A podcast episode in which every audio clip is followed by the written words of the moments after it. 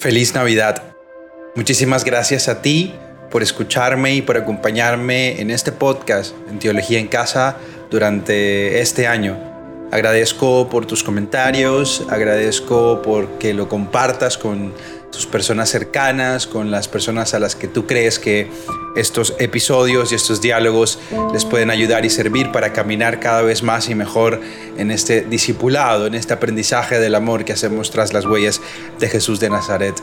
Él ha nacido y hemos celebrado también que ha insistido Dios en encarnarse, en hacerse uno con nosotros.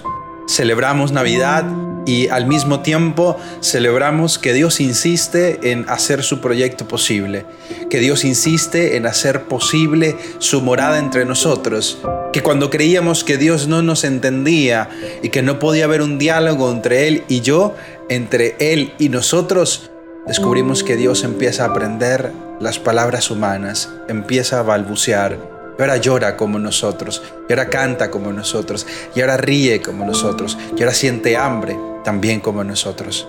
Eso celebramos. Celebramos Navidad y celebramos la resistencia de Dios y al mismo tiempo la insistencia.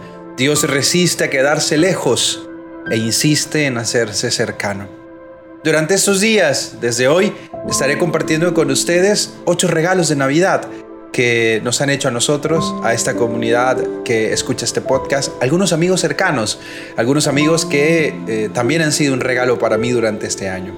Así que gracias, feliz Navidad y que te disfrutes estos regalos que hemos preparado con mucho cariño para ti.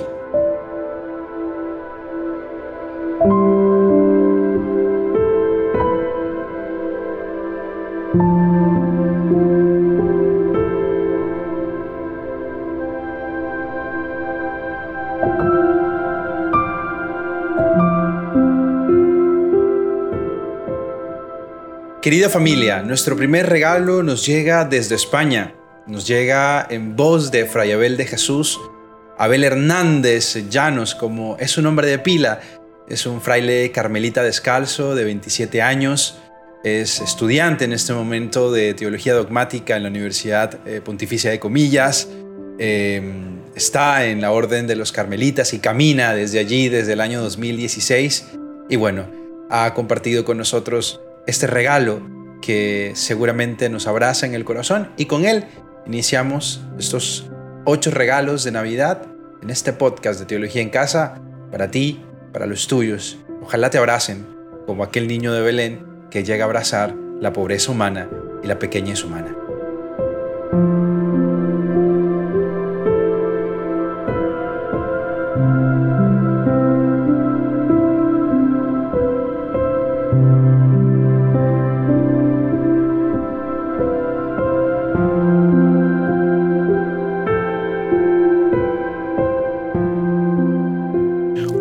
Marco, muchísimas gracias por invitarme y estoy muy contento de estar aquí en tu canal de podcast, que es una iniciativa fantástica y que me alegro muchísimo de que me hayas invitado a estar aquí en este tiempo de Navidad, que como digo es mi tiempo favorito del año y me dices que mm, traiga un regalo. Pues bien, porque me encantan los regalos navideños. Siempre estoy ahí eh, claro, evidentemente, pues no, a veces no me los curro mucho, pero, pero bueno, que, que las cosas hay que trabajárselas cuando se hacen con, con amor. Y cuanto más amor, más se trabaja uno los regalos que hace porque ya sabemos que los regalos eh, no tienen el valor de su precio económico, sino que los regalos tienen su valor eh, en cuanto al amor que le ponemos. Y a pesar de que este regalo que te estoy haciendo, pues a ti, bueno, no, solo a ti, a, toda la comunidad de oyentes que, tienes en tu canal, eh, pues mm, vale cero euros. Es decir, cero, pues no, no he gastado nada,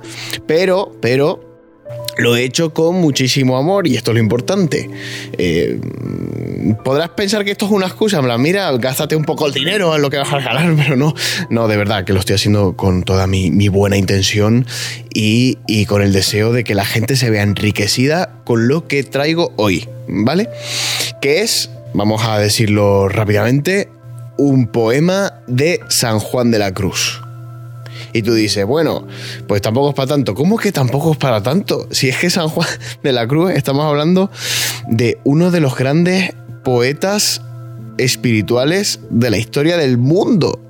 Es decir, te reto a que me pongas un poeta espiritual que tenga mayor reconocimiento desde el punto de vista místico y literario que San Juan de la Cruz. Bueno, a lo mejor pues puedes poner alguno, pero vamos, que es bastante difícil. Y resulta, resulta, y esto es muy interesante, y no mucha gente lo sabe, que San Juan de la Cruz escribió un poema navideño.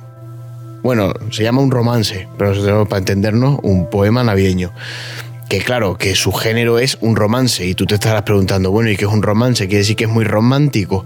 Pues no, no es muy romántico en el sentido que nosotros entendemos romántico, sino que se refiere a el romance. Romance significa que está escrito en una lengua que no es latín. ¿vale? Y eso se llamaban las lenguas romances, como el español, el francés o el italiano, un romance.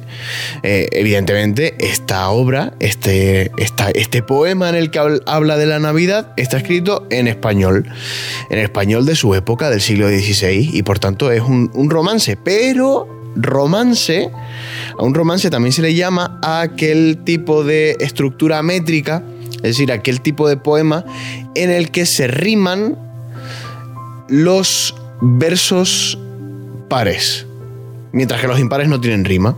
Y esto va creando una musicalidad muy bonita, eso es lo que se llama un romance. Pero bueno, dejémonos de tecnicismos y cuestiones así técnicas de, de, la poesía y vamos al contenido, porque es que esto es fantástico. Es genial este poema de San Juan de la Cruz porque habla de lo que celebramos en la Navidad propiamente, que es la encarnación del verbo. Bueno, ya sabemos que hay dos relatos, principalmente en la Sagrada Escritura, sobre lo que es la Navidad. Por un lado están los relatos históricos, que son los de Mateo y Lucas. Estos evangelistas hablan de los sucesos históricos de la infancia de Jesús.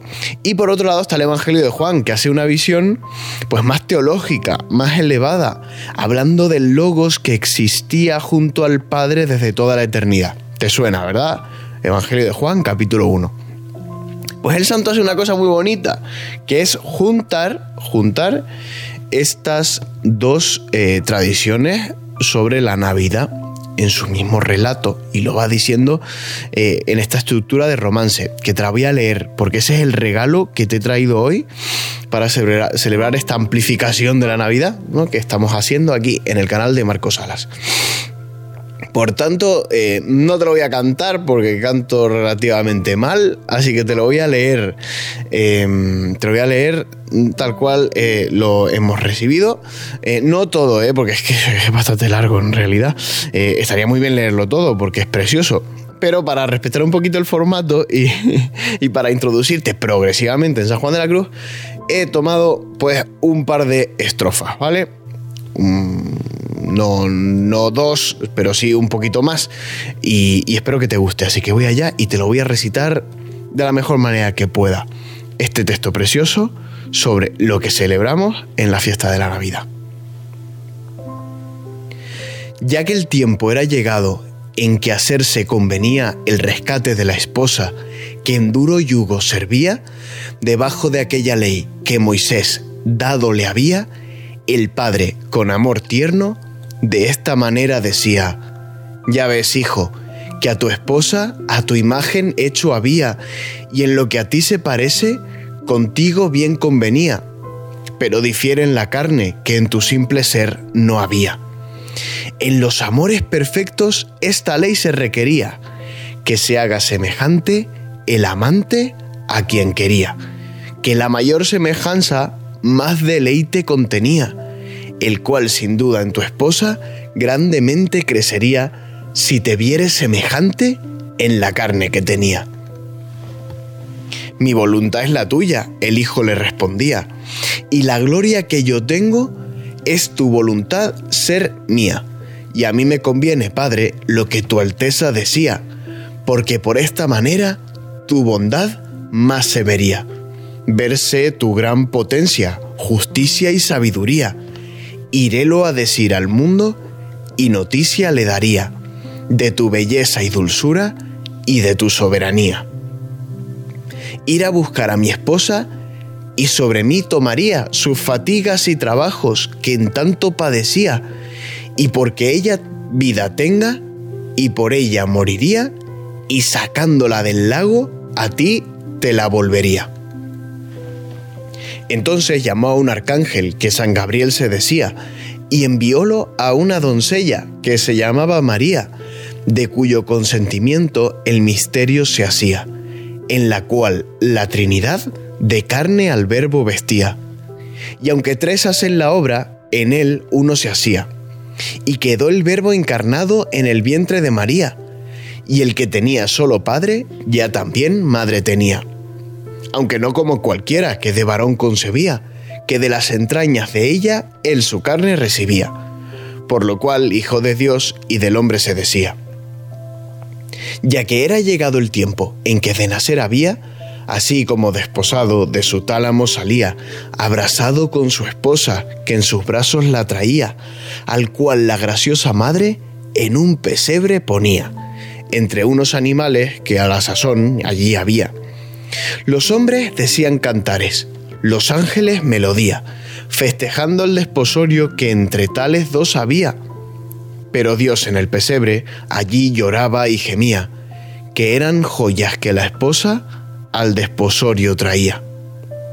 Y la madre estaba en pasmo de que tal trueque veía, el llanto del hombre en Dios y en el hombre la alegría, lo cual del uno y del otro tan ajeno ser solía.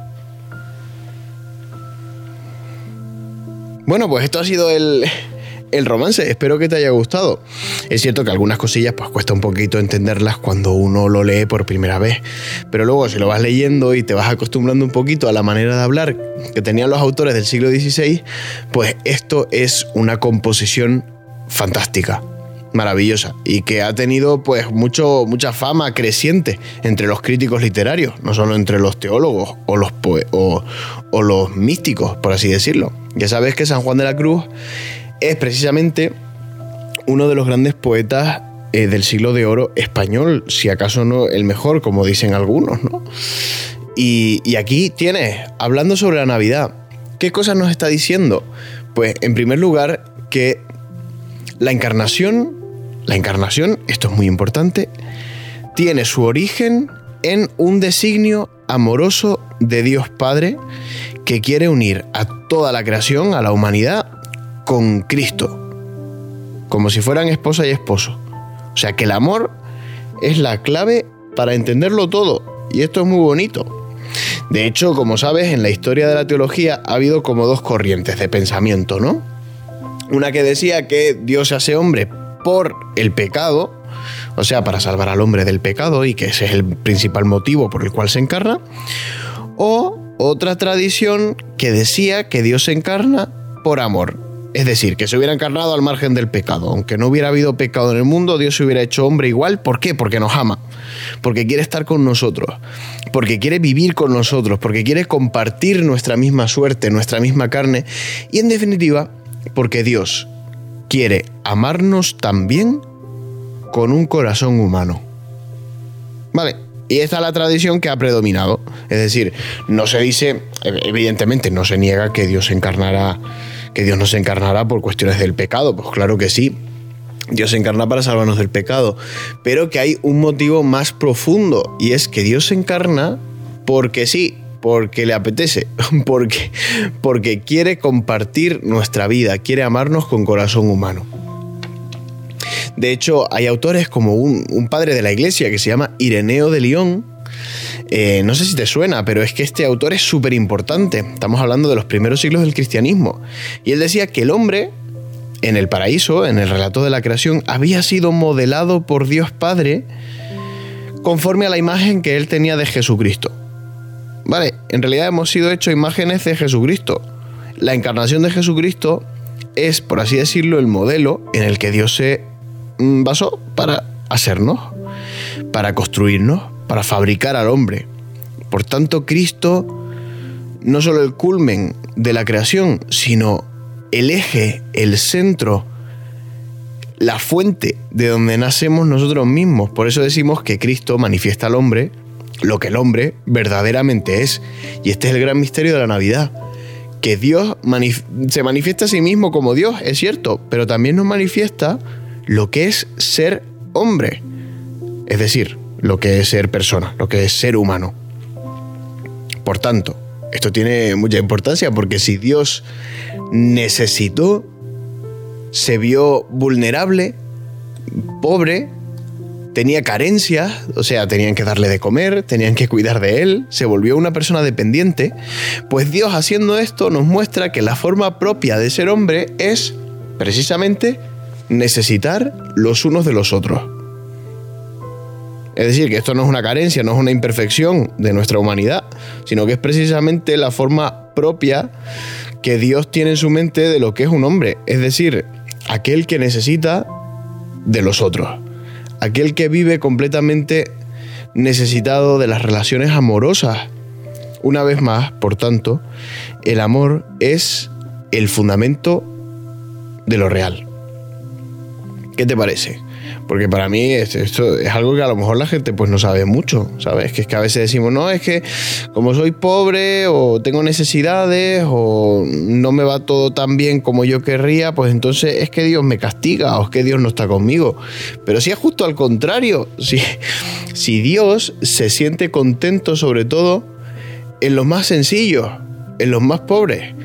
Y aunque evidentemente Dios no quiere, ni le gusta, ni desea, ni, ni, ni, tenía en mente todo esto de, de la humillación, de la pobreza radical, de la miseria, de las enfermedades, pues es precisamente en esa situación donde se va realizando el plan de Dios, donde se realiza su designio amoroso, porque Él dijo, he venido a buscar a los enfermos y no a los sanos, porque es decir, no he, venido a buscar a los, a los justos, sino a los pecadores. Bueno, me estoy enrollando, pero sabes a lo que me refiero, ¿verdad? Porque Jesús dijo, no tiene necesidad de médico los sanos, sino los enfermos. Por tanto, aquel que no se sepa a sí mismo o que no se perciba como enfermo, pues evidentemente pues la, salvación pues no es para él, porque si ya se, ya se ve salvado a sí mismo gracias a sus propios esfuerzos, pues ahí Jesús pues no tiene nada que hacer, ¿no? Pues bueno, pero lo que nos viene a traer Jesús es algo mucho mejor, algo mucho más grande, algo magnífico, que es precisamente la salvación en un niño que nace de una familia pobre, en un pesebre, en un establo, en Belén de Judá. Dios se hace pobre para enriquecernos con su pobreza. Es decir, Dios hace hombre para que nosotros seamos como dioses, decían también los padres de la iglesia, ¿no? Dios baja para que nosotros subamos, en cierto sentido. Fíjate, ¿recuerdas cómo termina el romance, no? Con una frase preciosa. Dice, y la madre estaba en pasmo de que tal trueque veía el llanto del hombre en Dios y en el hombre la alegría lo cual del uno y del otro tan ajeno ser solía. Si que no era propio de Dios llorar y que tampoco era propio del hombre estar tan alegre, y que se cambian las tornas. En los relatos de, de la infancia vemos como Dios llora, siendo un niño en Belén, y el hombre se alegra. Pues este intercambio es también lo que celebramos en Navidad, o mejor, los efectos de lo que celebramos en Navidad. El efecto principal es que nosotros hemos sido elevados gracias a el abajamiento de Dios. Esto es algo maravilloso, fantástico. ¿Y qué más te digo? Pues sobre todo que pases una Navidad feliz dentro de lo posible, sabiendo que la felicidad cristiana no es satisfacción, la felicidad cristiana no es todo happy guay, super chupi, como si no hubiera problemas. No, porque la felicidad cristiana es la felicidad del amor. Y el amor muchas veces entraña sufrimiento, luchas, entrega, sacrificio, servicio y todo aquello que muchas veces nos hace salir de nosotros mismos. Y sin embargo, alguien que sepa lo que es el verdadero amor y que sin embargo implica todas estas cosas, no cambiaría este amor por nada del mundo. Pues tampoco nosotros debemos cambiarlo. Hay gente que busca la felicidad renunciando al amor, porque dice, bueno, es que el amor me complica la vida. El amor de, por ejemplo, el amor a los hijos, pues sí, es verdad que tener hijos pues nos impide muchísimas cosas de lo que nosotros mm, erróneamente llamamos libertad, ¿no? Es decir, es, verdad que tener un hijo nos implica, implica tener menos dinero a lo mejor para nosotros, o menos tiempo para viajar, o menos posibilidad de hacer lo que nos venga en gana en cada momento.